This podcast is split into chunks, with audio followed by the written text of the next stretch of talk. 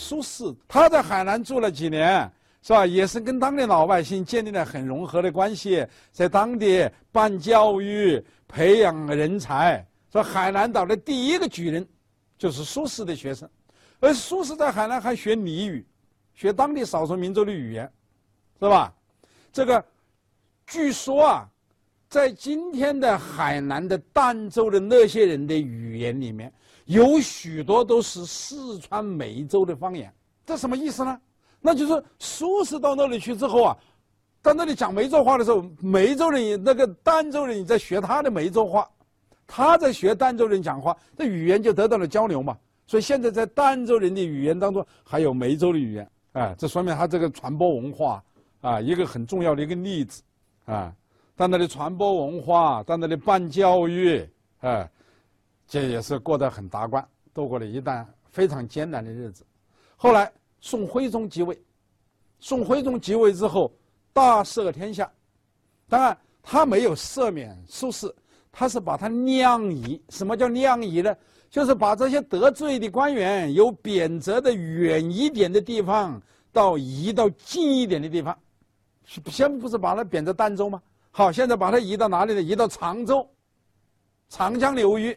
所以叫量仪，好，这苏轼还没有想到了，没有想到他还能够回大陆了。你看，他就到了海南的陈迈驿，通草阁的时候，他就写了一首诗，其中有这样两句：“余生欲老海南村，地浅无阳招我魂。”就说我都已经做好了精神准备了，我是准备终老海南的，但是皇帝最后还是派人把我要招回去了，所以他没想到啊。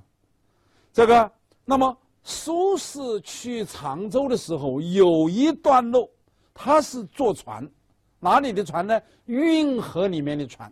据苏轼的《东坡志林》这本笔记记载啊，他在运河的船上行走的时候，两岸观看他的人达到十多万人，十多万人在沿岸围观他，围观一个六十多岁的老头子，看到他都不好意思了。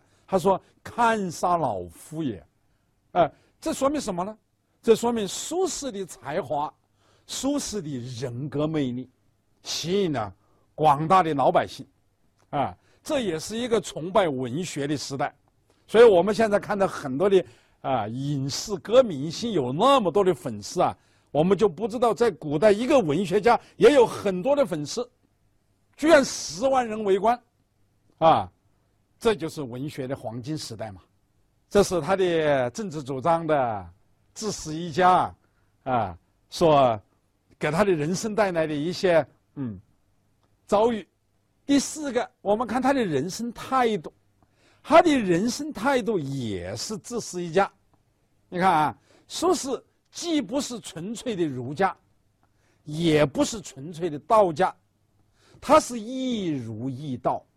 儒道互补，我常常讲啊，中国传统文化的最高境界既不是儒家的，也不是道家的，而是儒道互补的。因为儒家有它的局限性，道家也有它的局限性，儒道互补，那就成为最高境界。苏轼就是这样一种境界，这样一种亦儒亦道、儒道互补，体现在人生态度上，那就是旷达。所以在人生态度上，苏轼也是自是一家。啊，第五，也是更重要的，就词的创作，自是一家。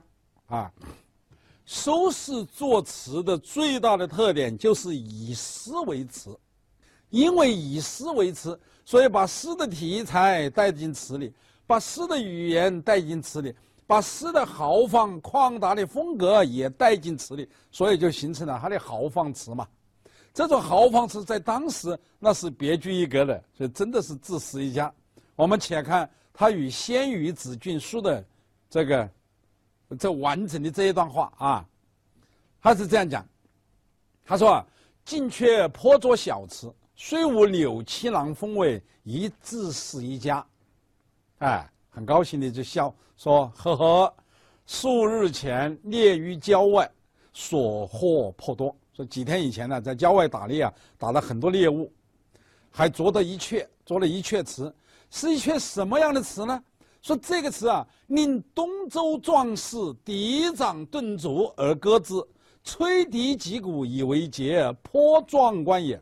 你看这首词，它需要东周壮士抵掌顿足而歌之，吹笛击鼓以为节，它就不是我们现在我们介绍花间词的时候啊，花间词序里面讲的那个呃，举纤纤之玉指，拍案相谈。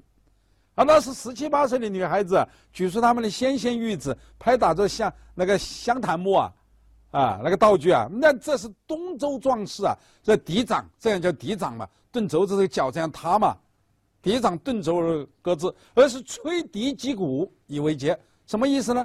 因为宋词的它的伴奏乐器在北宋的时候它是琵琶嘛，在南宋的时候它改为箫笛嘛。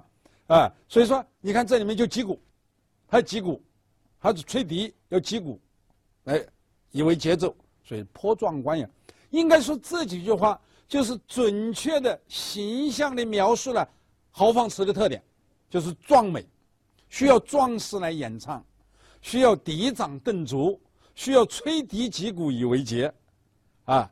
那么在这一段话里面，它还有一个意思我们要注意，就是说他承认刘勇。务求突破刘勇，但是他没有贬低刘勇，对不对？过去有些人讲的这段话的时候，就是说要要要要，虽然是要表彰苏轼啊，但是要顺便他也要把刘勇贬一下，叫从苏一流，啊，其实我们现在可以客观的看看这一段话，并没有贬低刘勇的意思，他只是说我的词没有柳七郎风味，他并没有说柳七郎风味有什么不好嘛。他只是要突破柳永，柳永的名气确实很大，凡有井水引出，即能歌柳词。但苏轼他不能在柳永的后面一步一期啊，他要做苏轼第一，而不能做柳永第二，所以还要创新，这就是自私一家的，他的意义就在这里，啊，我们且看看他的作品啊，你看这个《江城子·密州出猎》，啊，老夫聊发少年狂，左牵黄。右擎苍，锦帽貂裘，千骑卷平冈。为报倾城随太守，亲射虎，看孙郎。酒酣胸胆尚开张，鬓为霜，又何妨？持节云中，何日遣冯唐？会挽雕弓如满月，西北望，射天狼。这就是这首豪放词，就是他在个《仙羽子君书》里面提到的这首词。啊，这就是一首真正的豪放词。写他在密州打猎嘛，你看“老夫聊发少年狂”，说是当时四十多一点岁，啊，还没有到老。但是古人喜欢称老，是吧？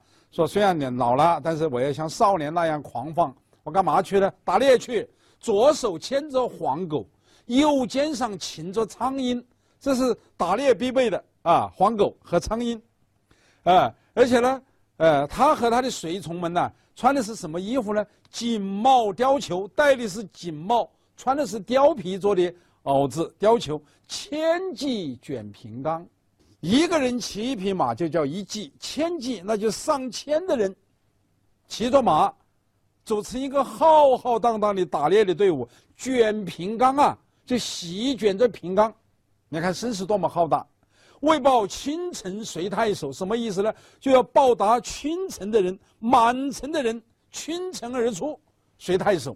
由此可见苏轼的魅力。他出去打猎的时候，整个城市的人倾巢驱动啊，啊，去观看了啊。那苏轼为了报答老百姓的这一份热情呢，所以他要亲射虎看孙郎。孙郎就是指孙权，就是说孙权呢，年轻的时候曾经射过虎，但是虎没有射死。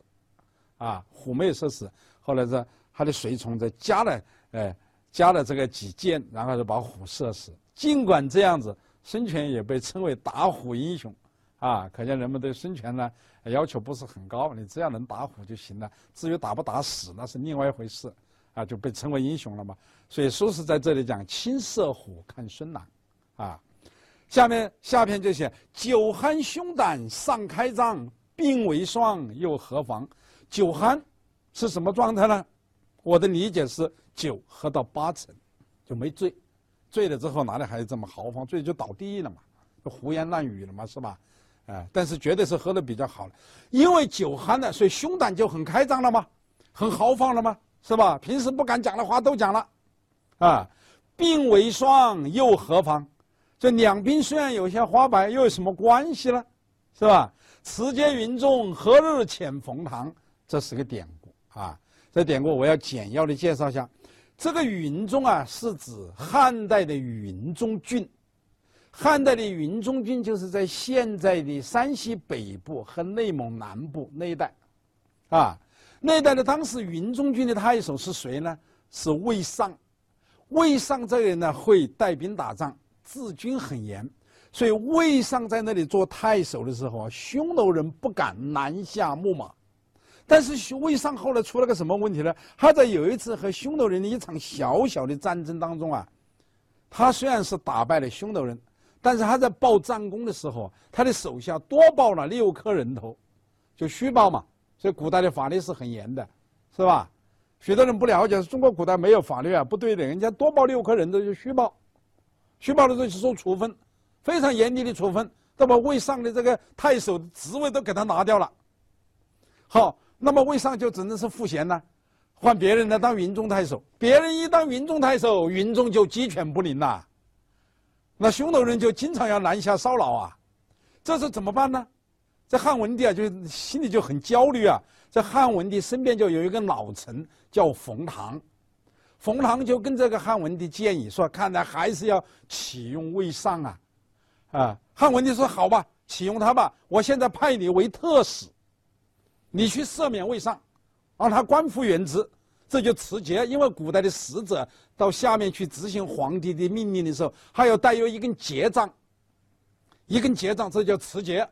持节到云中，何日遣冯呢？就这个。”典故就这样来的。那苏轼在这里是什么意思？就是什么时候朝廷也能够派一个像冯唐这样的老臣来赋予我苏轼更重要的使命？什么样的使命呢？就是说，我不仅仅要做一个文官，我不仅仅要到密州做太守，我还要到西北去带兵打仗。啊，如果是这样，会挽雕弓如满月。会啊，我就是肯定会，我必须的，我要把雕弓啊挽得像一轮圆月。那这要力气很大嘛，因为这个弓啊，有是牛角做的，呃，很硬的，挽得像一轮满月。西北望，射天狼。当时西北就是不宁静的地方嘛，多事之秋嘛，是吧？天狼就是指天狼座嘛，就是指侵犯的，主侵犯的那种，啊，主侵略的那个星座。你看，这就表达了这个为了国家的统一，为了边疆的安宁，而愿意亲赴前线。亲自带兵打仗的这种豪放的气概，所以这是一首真正的豪放词。